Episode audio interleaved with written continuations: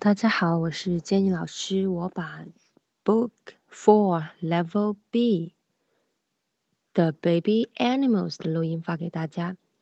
呃，Book Four 呢，它属于 Level B，就是比 Level A 呢，Level B 呢要比稍微的要比 Level A 稍微的增加了一点点的难度，是因为呢，它的句子呢稍微更长了一点点。Come and see the baby bird. Come and see the baby chick. Come and see the baby duckling. Come and see a baby puppy. Come and see the baby kitten. Come and see a baby lamb. Come and see the baby piglet. Come and see the baby animals. bird, chick, duckling, puppy, kitten, lamb, piglet。呃，那今天呢，同样还是呢，准备一些卡片，呃，接着呢，呃，就是可以来简单的问一些问题，比如说，除了我们以前讲过的，What can you see? Do you like? How many？那我们今天呢，要来，呃，从感觉方面来说一说，怎么来问问题。How does it feel? How does the baby bird feel? How does the baby bird feel?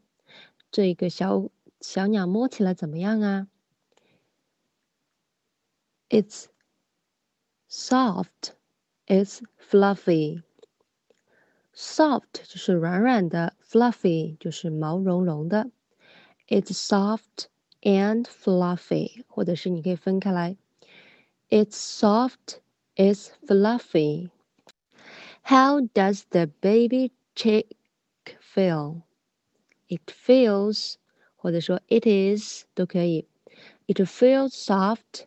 It feels fluffy.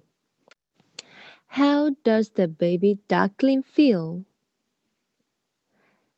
It feels soft.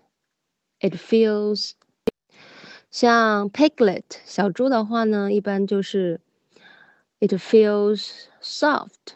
Fluffy 应该没有哈，那你大家自己可以去呃做一个 嗯，判断，如果是家里面有这些小动物的玩具呢，都可以拿来摸一摸，嗯，让它区分 soft、fluffy。那下次呢，我们就来找一找一些，比如说 hard、rough、rough 等一些呃词哈，或者是嗯 sharp，这是我们以后会讲得到的。那我们今天主要是讲的用这个触觉来问一问小朋友，让他们多来摸一摸，促进他们的。嗯，触觉的发展。How does it feel？或者是你把东西加到里面去。How does the bird feel？最后呢，我把录音再发一遍啊。Come and see the baby bird. Come and see the baby chick. Come and see the baby duckling. Come and see a baby puppy. Come and see the baby kitten. Come and see the baby, see a baby lamb. Come and see the baby piglet.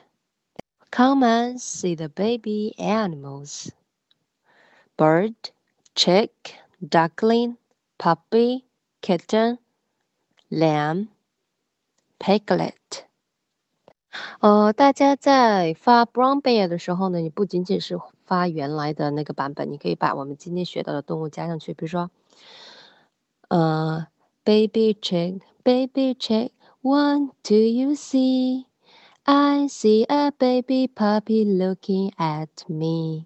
Baby puppy, baby puppy, what do you see?